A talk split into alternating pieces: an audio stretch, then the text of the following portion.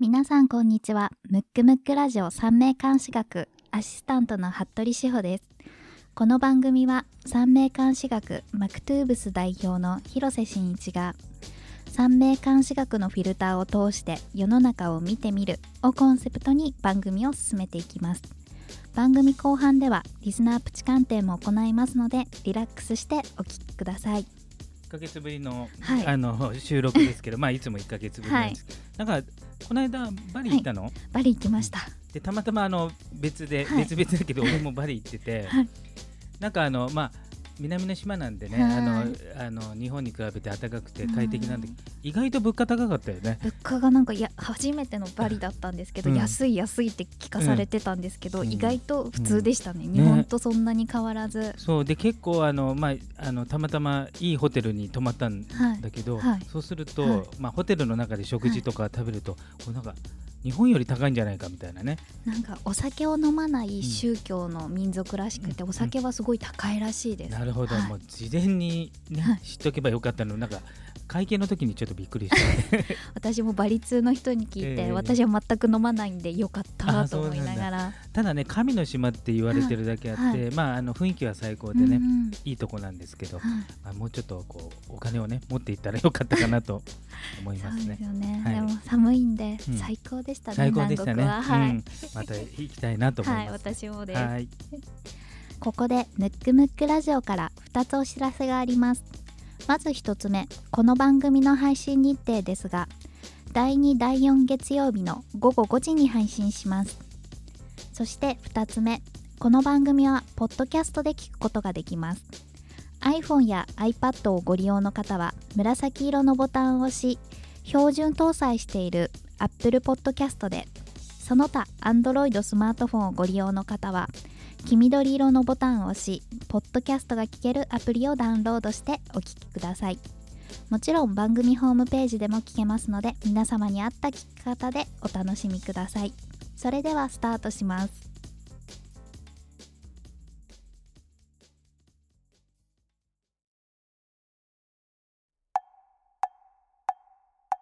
むくむくラジオだべむくむくラジオだべ？むくむくラジオだべ？旬な〇〇を鑑定しましょうのコーナーです。コーナー名の通り、このコーナーは旬な〇〇を鑑定します。今回は女優の広瀬すずさんと広瀬アリスさんの姉妹です。ちょうどあれですねあの最近、はい。あのちょっと前まで女優シリーズではい。この番組もやってましたけど、はい。大体あの NHK のはい。朝ドラの人をちょっと中心にやってましたけど、なんか来年？あ、来年じゃなくて2019年あの、19年の、あはい。あの2年後の主役がそうです。NHK のテレビ小、朝のテレビ小説の100作目。あ100作目の、記念なので、なん普通のより早く発表したらしいです。なるほど夏空僕は去っていうあ来年かと思ってたそうじゃないですね、それがあの妹の広瀬すずさんの方で、じゃあ生年月日を言いましょうかはい、はい1998年6月19日、19歳。はい。えっ、とね、たまたまね、うちの奥さん、広瀬すまで一緒なんですよね。すごい。そ それ以降はあの言いませんけど、はい。すまで一緒で、いつもなんかちょっと惜しいねなんて言ってるんですけど、はいでえっ、とですね、じゃあ戻りまして、はい。あの、名式の方を見てみると、はい。やっぱり非常にやっぱ特徴のあるというか、もう女優になるために生まれたんじゃないかっていう、もう女優としてはかなりあの素材的にはいいんじゃないかと。ね、若くからすっごい大活躍だったの。逆にうん。今まで鑑定してなかったのが意外でしたね。あ確かに、はい。あの今回ね初登場うんだったんで、その前からね、はい、いろいろこう見てみるとい。はいろいろ表彰されてるんですよね。そうですね、はいえっと2012年にうん。セブンティーンのグランプリを取って、えっうんと2016年には、うん。なんと日本アカデミー賞うのん。ちはやちはらん。んちはやふるうん。で主演女優賞とうん「怒り」っていう映画でうん。助演女優賞と2すごいね。つダブル受賞、ダブル主演女優とあの助演はい。女優、18歳で両方とも取っております。で一応ね、えーと名式をちょっと三名学的なはい。もので見てみると、はい。まず陽線で、はい。えー、と真ん中方角、はい。上上と下両方とも長女なんで、はい。非常に伝達が強い状態なんですね。はい。でえっ、とえー、と僕があの数理法っていうのをもとに、はい。あのつくアルゴリズムで作ったものがあるんですけど、それがあの伝達本の、まあ、方角と長女両方足した数値も非常に高いですし高いですね。で自分自身もまあしっかりした、はい。うんうん。要するに自分の考えも持ちながらはい。伝達が非常に強いので、はい。えっ、とまあ、女優だけじゃなくね、はい。表現する例えば人にものを教える、ん。先生とか、はい。そういうのでもいいんですけど、まあ、女優としては本当に何ていうんですかこう容姿がいいだけじゃなく、うんうんうん伝える能力が抜群だっていうね、演技力がすごいっていうので、うん。もうデビュー当時からずっと主演主役級をなるほど。務めてますよね。いやこれはね、うん。面識上は非常に、まあ、その通りだなっていうね、うん。えー、とそれともう一つの特徴が、はい。えーこの番組のおなじみの,、あの大運天中札はい。を持ってるんですね。でこの方の場合は、はいえー初旬条件っていうのとはい。通常の、えー天中札両方お持ちなので、はい。い、わゆる2階建てっていう。素晴らしい素晴らですしいですね。で、えっ、と、はい。女優さんなので、はい。一般の方は通常3巡目からはい。要点して、はい。えーまあ、要点した場合は大運天中札は別名なんでしたっけ、神様の贈り物うそう。なので、はい。あの全ての運が上がるんですね。はいあの別にその女優のとこだけじゃなくうんうん。て全部上がるんですけれども、えー、と通常はまあ一般の方は30なんですが、まあ、この、えースポーツ選手とか、はい。えー芸能人とか、はい。そういう場合は早くデビューしますので、14歳からしてまして、はい。多分14歳っていうのはちょうどね、セブンティーンかなんかにグランプリグランプリ取取ったぐらいですね。すぐドラマデビューして、うん。CM デビューしていいやもう本当素晴らしいですよね。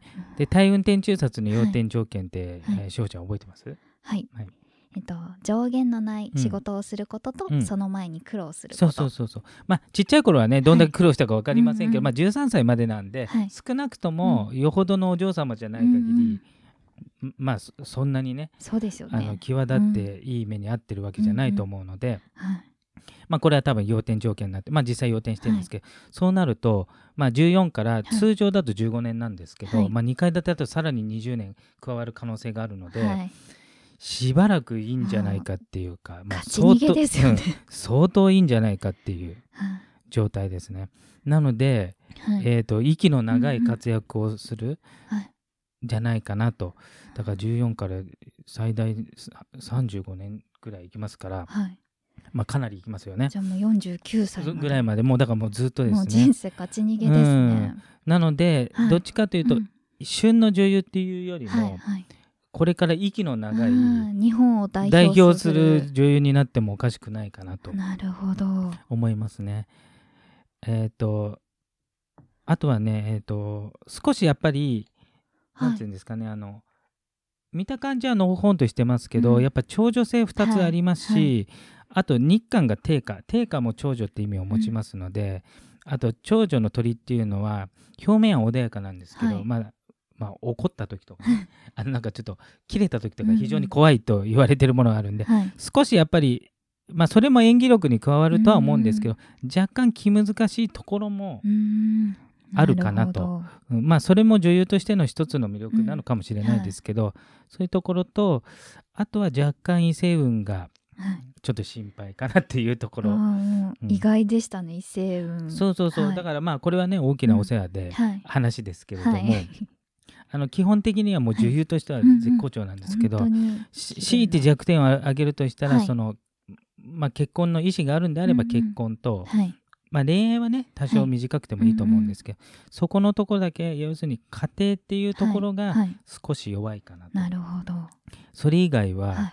あのもう全く問題ないしあこれから伸びるものしかないんじゃないかなと。ーやっぱ女優さんは天職なんですね、うん、いや本当にそう思うんで、でししかもですねもうん。う要点がほぼ確実になってますので、あのまだまだ上る要素もあるし、なるほど。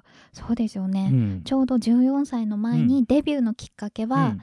お姉ちゃんのアリスさんがセブンティーンのモデルさんをやっててそれにたまたま現場を一緒にお母さんと見に行ったらスカウトされてなるほど。その後グランプリを取ったっていう。じゃあもう天運にも恵まれてますね、はい。これは、うん。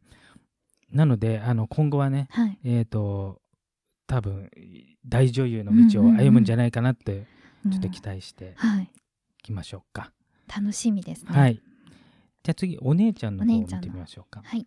えっと広瀬アリスさん、生年月日が1994年12月11日、22歳です。はいえっ、とですね、はい。お姉さんの方もはい同じくうんやっぱり同じものを持ってるんですけど、体運転中殺はい持ってるんですね。はい。でただ、えーとまあ、これは通常なんで、はい。まあ、すずさんの場合が特殊で2階建てっていうはい二重になってますけど、通常1個でもあったらもちろんすごいんですけどそうですよね。これがあのお姉さんの場合通常の形で1個で,、でもちろんあるんですけど、はい。えー、と二順が11歳からなので、はい。おそらく11歳ぐらい。そうですね。お姉さんのアリスさんも2009年にセブンティーンのグランプリでデビューしてて13歳ぐらいなので、うん、大体それ11歳そうですね、はいなので多分2使ってると思います。巡目から、あの体運転手たち要点してて、ただあの妹さんに比べると若干その表現をするっていうところが、はあのまあもちろんあの、うんうん。今女優さんでね活躍されてますので、もちろん人より引いててるとは思いますけれども、すずさんに比べてるとやっぱそこのところは若干弱いところがあるんですね。ちなみに、うん。朝ドラシリーズで言うと、うん。今の NHK の朝の連続テレビ小説のうん「わろ天下」っていうのが今やってるらしいんですけど、はい。それの主人公の恋敵役で準ヒロインとして広瀬アリスあ。アリスさんが今出てます。さすがですね。でもまあ間違いなく体運転中殺は載ってますので、はい。あのまあ、今活躍するんですけど、うん。ただちょっと直近で言うとね、はい。来来年再来年が、はい。あの天中殺っていうところでちょっと気をつけないといけない時期なんで、はい。えー、とそそこが若干心配なのと,、はい。えー、と多分ね真の強さ的にははい。妹さんの方があって、はい。多分あのお姉さんの方が、まあ、どっちかというと親しみやすいうんうんうん。感じなんですけど、はい。あまり、まあ、2人ともの特徴なのかもしれないですけど、あまりこう群れる感じはしないですよね。うんでただあのなんていうんですかねこう気難しさ的にははいはい。妹さんの方が、そうですね。だから人的にとっつきやすいのはお姉さんの方かうんはない。と思いますけど、その女優としてっていうか、このうんうん。表現者としては、まあすごいですね。そう下のすずさんの方がもうはい。ものすごくありますので、でまたここれまたねまたちょっと大きなお世話の話をすると、はいはい。ちょっと異性運が 心配なところがはい。あるんですね、はい。これが姉妹揃ってそこのところが弱いので、なのではい。仕事と、うん。仕事というか、はい。女優さんとかそういったところはもう何の問題もないんですけど、うんいざ例えば結婚とか、はえーとまあ、恋愛だったらそんな失敗してもいいとは思うんですけど、結婚に関しては若干ちょっと晩婚の方がんお二人ともいいかな。と、そうですね。ただ今ちょうどねあの報道されてる、ます、えー、とバスケット選手と今お付き合いされそうでてるんですかね。すね。まああの、うん。交際宣言をしていて、えっと B リーグのはい。バスケット選手の田中大輝さんとおなるほど。付き合いされているというふうに去年発覚して、なるほど、はい、宣言しております。まああのねルックスですから、はい。はい。い、くら異性運があまりそんな強くなくてもそれはもうはい。モテモテですからね、はい。うん、なのでどっちかというとこのはい。なんかこう維持したりするのが、はい。えーちょっとこう苦手なのかなと、うんうん。だから恋愛そのものよりも恋愛を、まあ、結婚っていうのはどっちかというと、はい。結婚あの恋愛を維持するみたいなね。なるほど。そこにちょっと難があるんですけど、うんうん。えっ、と特にあただあの、去年はい。今年っていうのが年運です。年運はでい。異性が回ってくるので、はい。あのルックスでさらに恋愛運がめちゃくちゃ強い時になってますので、特に去年ははい。もうめちゃくちゃ強い。いやすごいでしょうね、うん。きっと。それはもう相当モテたんじゃないかなっていう。付き合う流れに至ったのうは、ん2016年の9月にうん。B リーグが開幕して、はい。そこのキャラクターを姉妹で務められてやっぱり去年。はい、うんうん。でもともとアリスちゃんはバスケットが大好きで、うんうん。小中とやってきていたのでそのバスケット話で盛り上がって仲良くなったっていうことでで告白されてお付き合いされたっていうまあことなんで、そうですよやね。っぱりまあまあ男性がこう寄ってくる時い期かやもう寄ってくるし、あのルックスだったらね、はい。うんそうです。でしかもちょろっとねあの、はい。あの収録前に、あの田中大輝選手のはい。名式見たら、はい。これ三名学をね、はい。やってる、えー方はい。向けなんですけど、はい。えー人の縁を見るときに、はい。共通監視っていうのがありましてね、で共通監視っていういうのの中に、まあ、強弱があるんですよ。はい。その中でまず場所で言うと、うん。日韓視と月韓視のはい。組み合わせが一番強いと。うんうんでさらに共通監視の中で、はい。えー場所の他に形があるんですけど、はい。立鎮っていうね、うん。立鎮っていうのは全く監視が同じ、はい。立鎮がさらに強い。はい。でえっ、とアリスさんと、はい。その田中選手が、はい。日韓視と月韓視の立地の関係になってるんで、はい。逆に言うと、はい。この状態で付き合った人が結婚に至らないケースの方が稀と言われてるので。ですよね。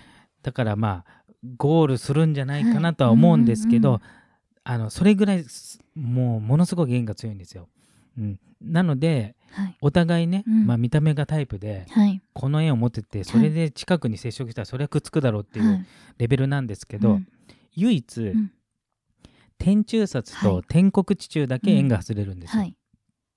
で見たら田中大輝選手が今なんですね。今ですね。で、えっ、と、アリスさんは来年と再来年入るんで、この時はうん。別れる可能性あるしなるほ、ど。逆に言うと、はこの時、うん。まあ、結婚しちゃった場合もはいはい。あんまり良くないんですね、い、い時期じゃないんで。そうですよね。なのでこの天中札を超えて、うん。うん。今のようなお付き合いをしていれば、はい。まあ、まず間違いなく結婚までいくかなと思うんですけど、うんうんただお二人ともちょっと異性運に難があるので いろいろ波風立ちながらも、はい。はい。なかなかこう、はいなんていうんですか壊れそうで壊れないっていううん間かなと。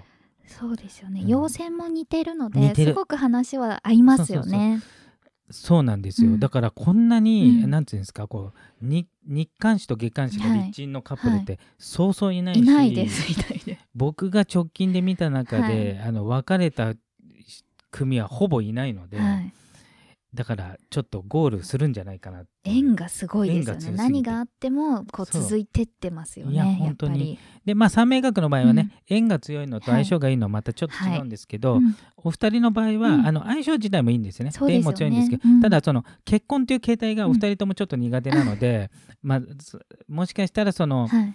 えーとなんていうこう一緒に同居すると、はいはい。いろいろ問題は出る、まあ、結婚で同居することになっちゃうんですけど、それ以外の要素はね、はい。まあ、くっつくかなと。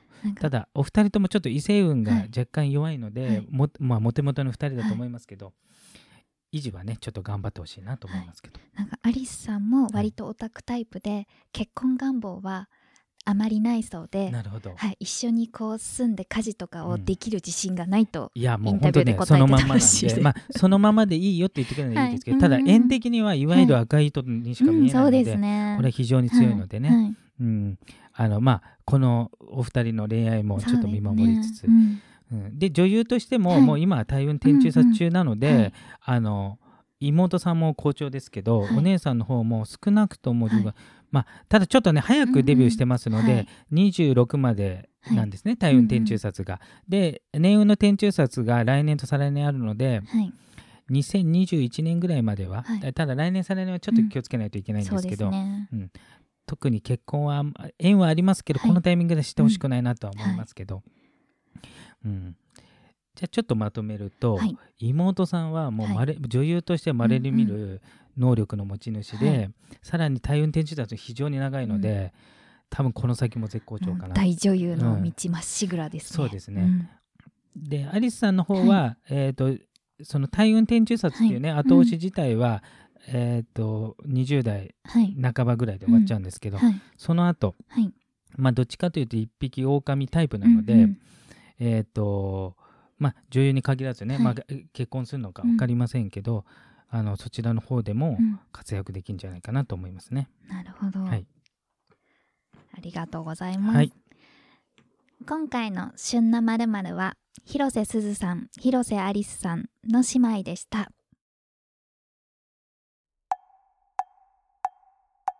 むくむくラジオだべむくむくラジオだべ？むくむくラジオだべ？それでは大人気コーナーのリスナープチ鑑定です。ラジオネームラブさん。女性。三名学をいつも参考にしております。自営業をしており月天中札を迎えるのですが仕事運が気になります。あと年齢も30歳を超えており直球でお聞きします。私結婚できますか、おなるほど。直球ですね、じゃああの監視だけ言ってもらいましょうか、とはい。年間誌から香木のネズミ定価のうさぎ香木の虎です。なるほど。香木の虎ってあれでねしほちゃんと、そ う同じですね。うん。一緒です、じゃあちょっとあのラブさん、はい。えっとあ自営業なんですね。はい。はい。仕事運。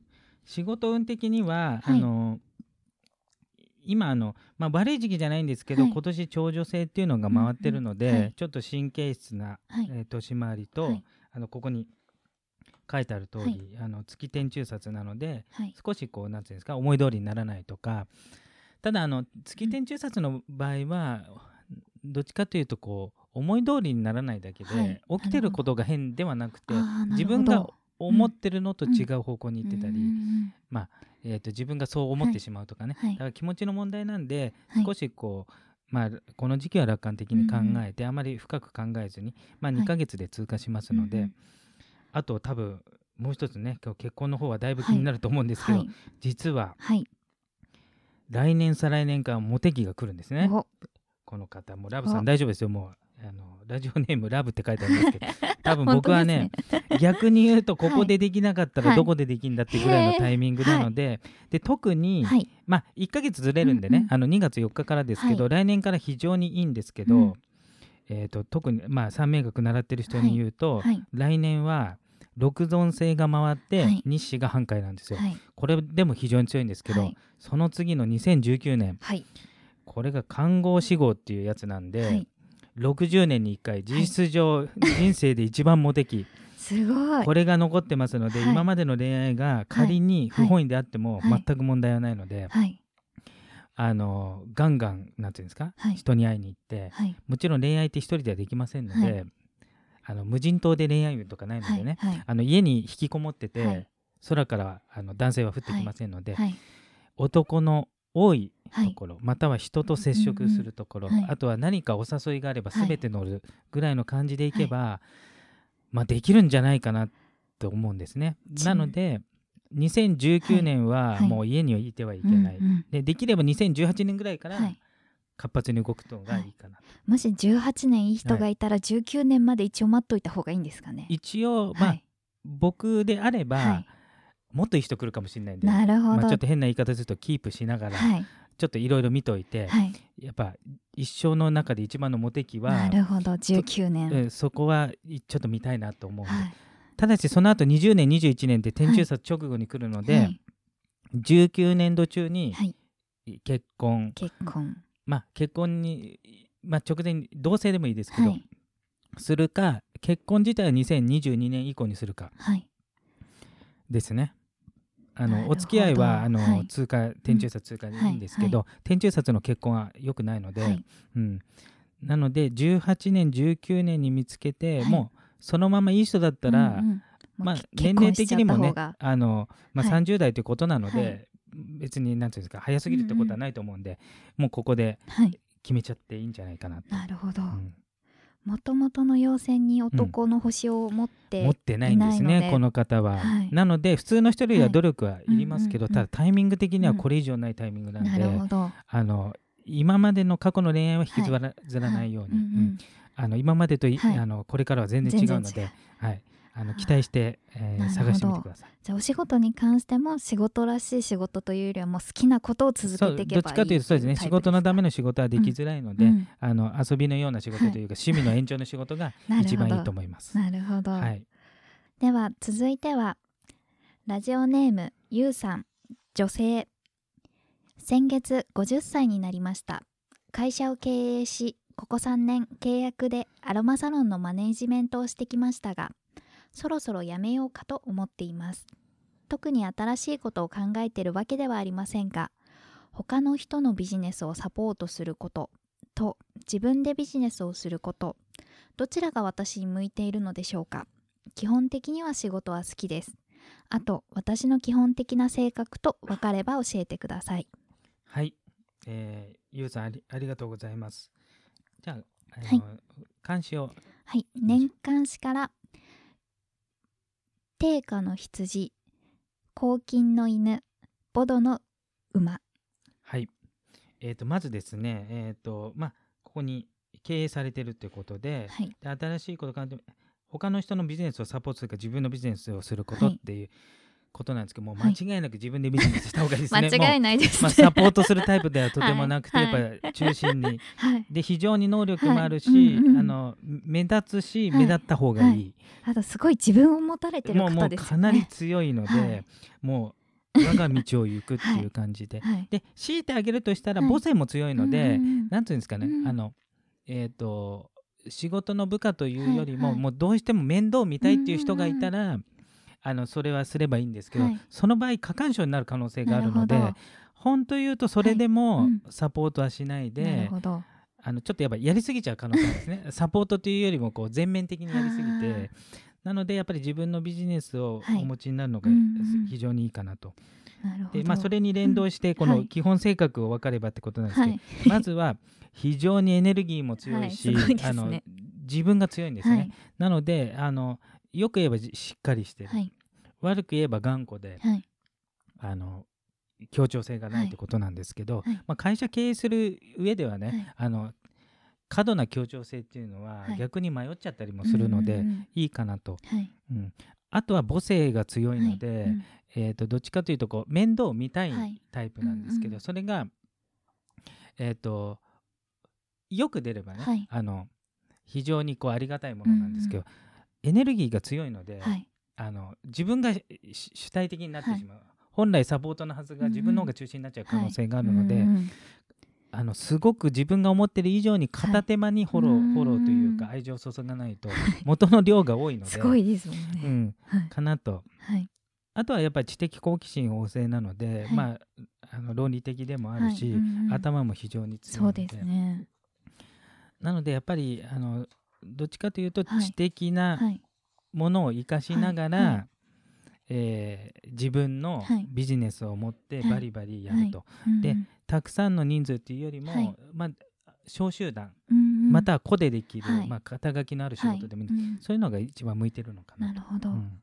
来年年間あの年運がはい、新しいことを始めたくなる年が来ますね。ね。あの観察性なんで、はい。ただねちょっとはい。あの、年始の方が K なんであしづらいので新しいことすること自体は2019年。これは年始半回しててはい。石門周りなんで、うん。これ非常にいいのでそうですね。もし何か、ね。あの新しいビジネスを考えているのであれば、うん。はえー、と来年はしたくなるんですけど、はい。スタートは再来年の2019年はい。2月4日以降がいいんではないかなと。なるほど。はいなので、はい。我が道を行くでそうですね。あまり強調せずに、はい。いあの今のままというか会社経営されてますので、うんその路線でぐいぐい行くのはがいいと思います。ということです。このような形でプチ鑑定を行っております。全員を鑑定することはできませんが我こそはという方は番組ホームページにあるリスナープチ鑑定専用フォームからお申し込みくださいむくむくラジオだべ。むくむくラジオだべ。むくむくラジオだべ。